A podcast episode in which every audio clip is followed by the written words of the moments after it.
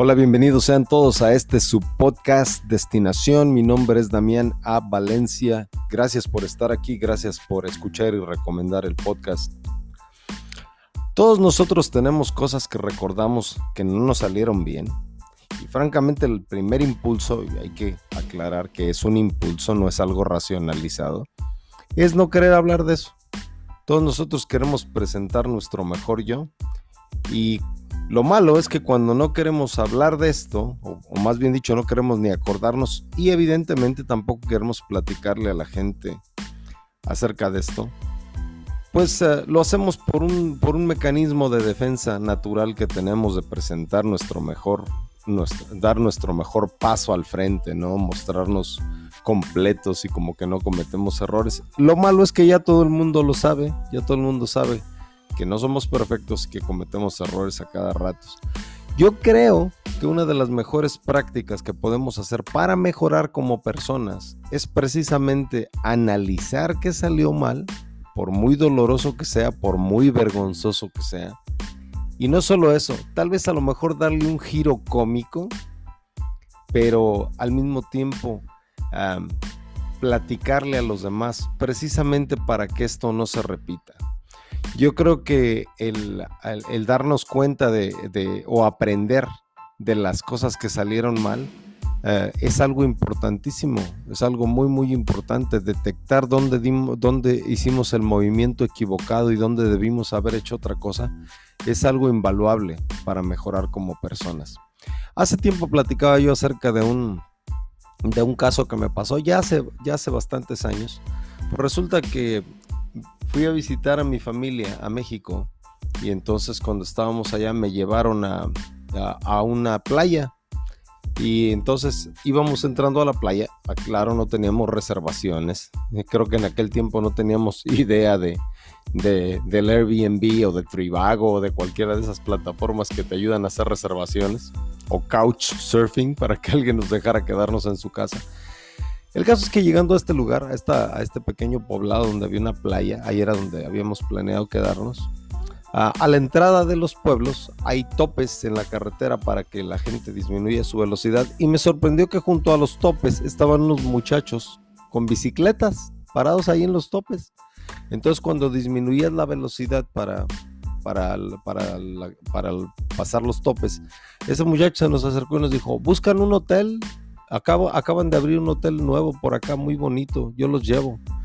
Nos pareció, nos pareció bien por lo menos explorar la opción, así que lo que hicimos fue enfilarnos, a, el muchacho iba adelante en su bicicleta y nos iba llevando a un hotel que estaba a dos cuadras de la playa.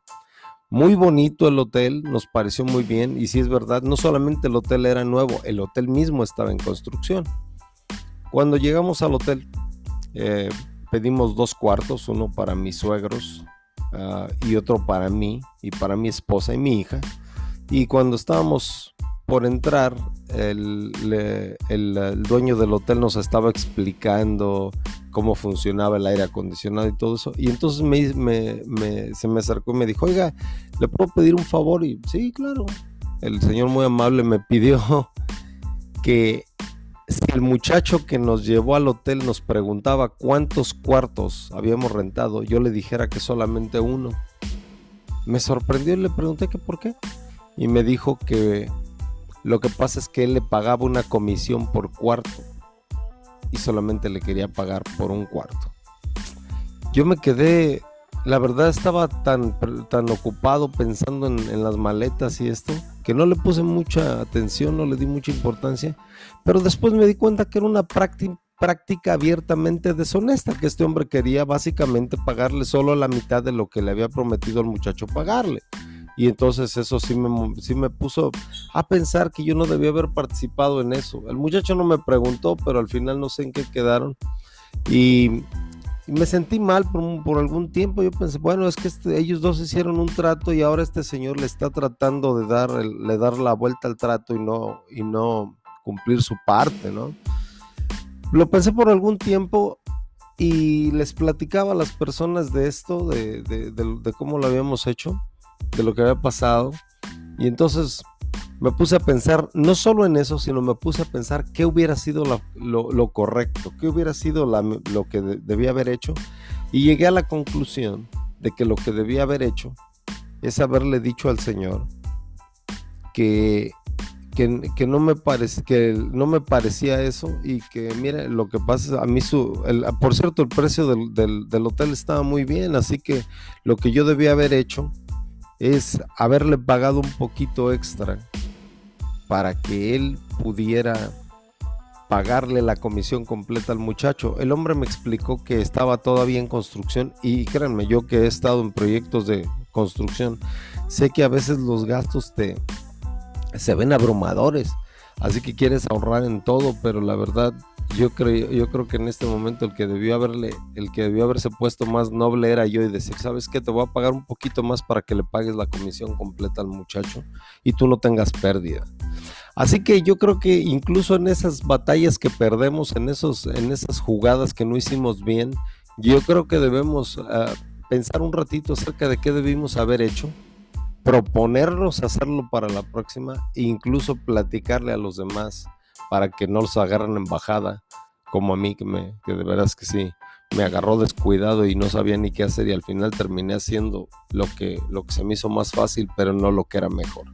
Yo creo que todos que queremos hacer aquello que verdaderamente es bueno, tenemos que tener eso en cuenta, que a veces no salen las cosas bien, pero podemos aprender de ellas.